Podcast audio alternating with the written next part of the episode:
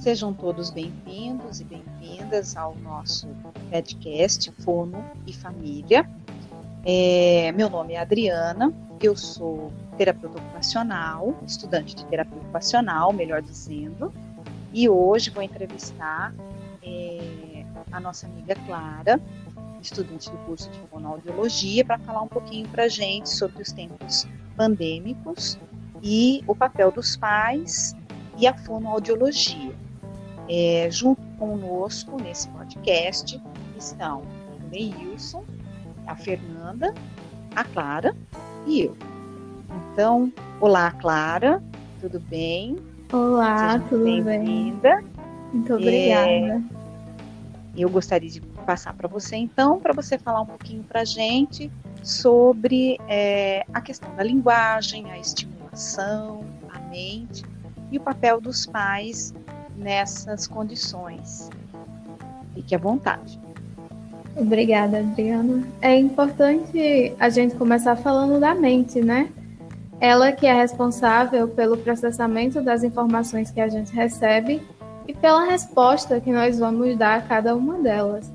E já que nós não podemos fugir da fonoaudiologia, é importante deixar um link entre a mente e a linguagem.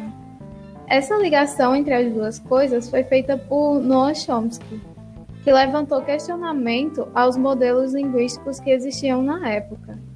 Esses questionamentos eles eram baseados principalmente no aspecto criativo, já que antes os modelos diziam que a linguagem era uma resposta à junção de um reforço mais o meio externo. Então Chomsky questionou, por exemplo, se a linguagem era restrita somente ao que fomos expostos, como nós somos capazes de produzir e entender coisas que nós nunca ouvimos antes? Com isso, ele concluiu que existe um sistema complexo de regras que não pode ser aprendido pelas crianças simplesmente pela exposição ao ambiente.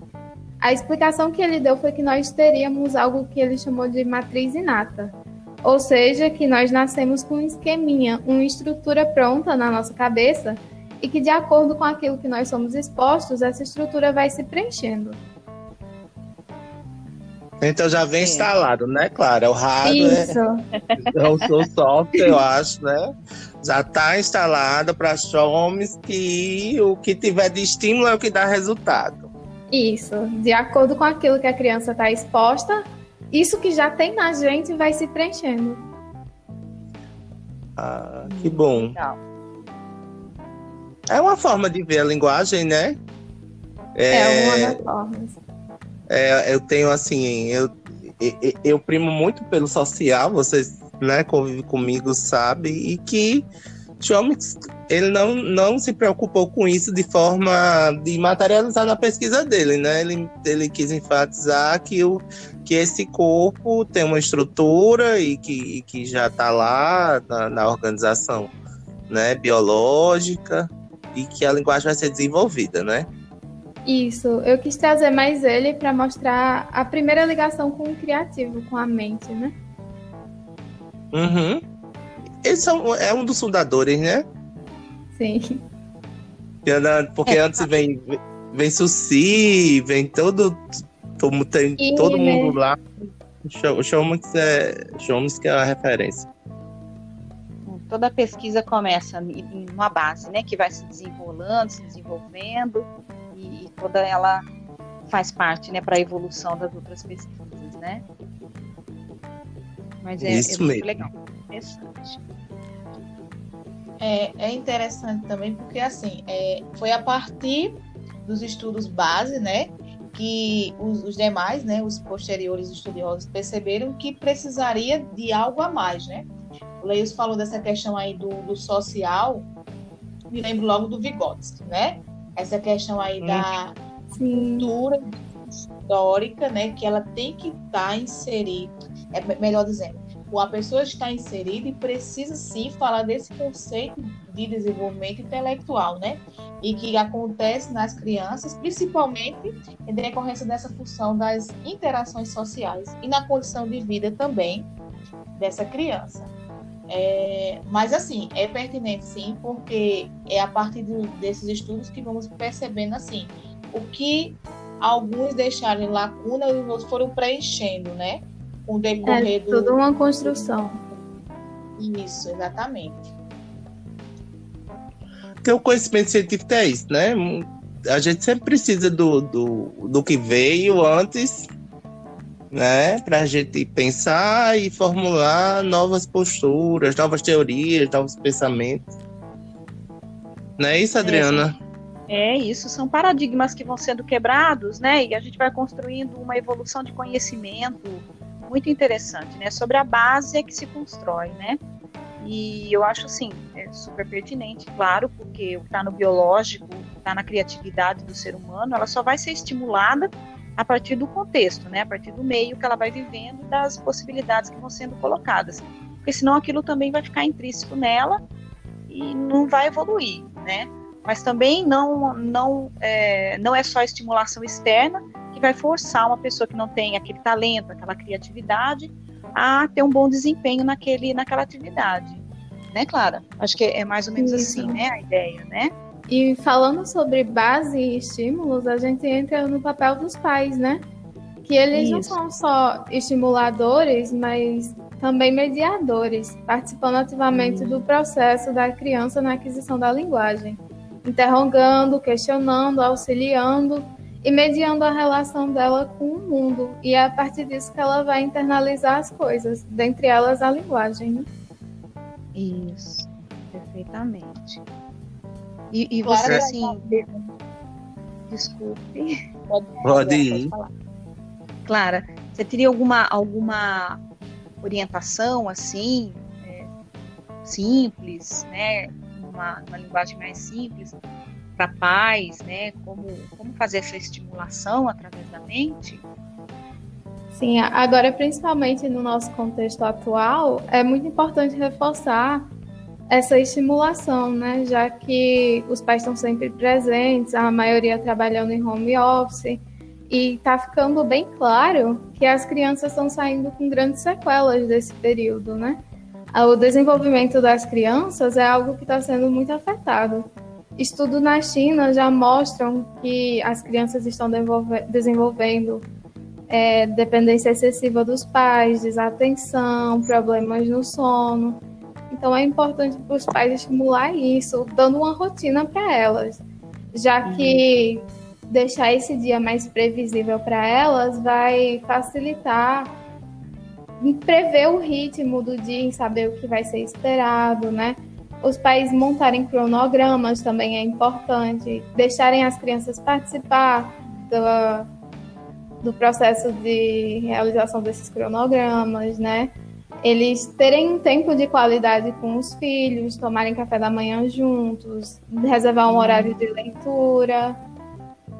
Também estimular a independência deles, né? Deixar eles se servirem sozinhos durante a refeição, por exemplo isso, Clara, muito, muito importante.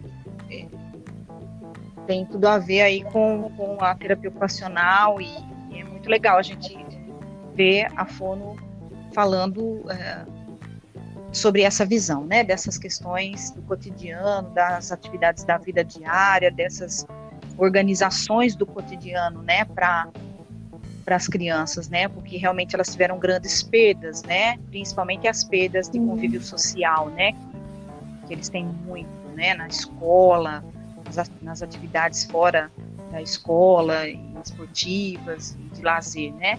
É, foi muito prejudicado realmente. Né? E eu também lembrei das crianças de instituições, né? É, que ficam para ser adotadas, né? O quanto elas perdem, né? Por não ter por não terem, na verdade, essa figura, né, de, de essa figura paterna e, e, e, materna, né? Tem os funcionários, mas os vínculos a gente não sabe se são estabelecidos, né? E isso a gente sabe que acarreta, né, essa ausência de laços acarreta em sequelas, né? Sequelas no corpo, sequelas na linguagem, na mente, na, na, na, na, na psique. Normalmente já acarreta, imagina em tempos de pandemia, né?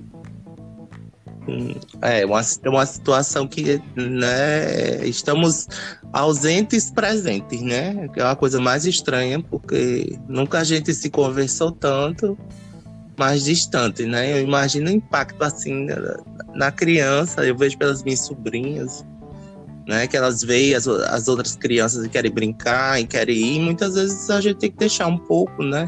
Elas, porque elas sempre estão por aqui, elas têm que que participar, né? Elas não podem simplesmente esquecer do mundo lá fora e, e, se fechar dentro de casa, né? É, até porque elas nem entendem por que, que elas têm que se fechar em casa, né? Isso. Elas não têm muita consciência do que está acontecendo. Isso. É Mas é engraçado. Vai, Fernanda. Não, é interessante também o seguinte, o quanto o contexto, né, e quanto essa, essa questão do, do convívio ele é importante, né?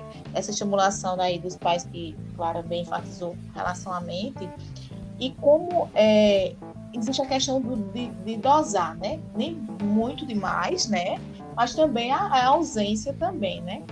E como isso ele vai repercutir, né?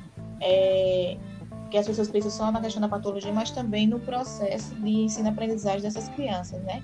O quanto é, a, a, essa ausência dessa interação né, dentro da sala de aula, com os coleguinhas, com os professores, e a gente fica pensando como é que se dá esse processo de aprendizagem, né?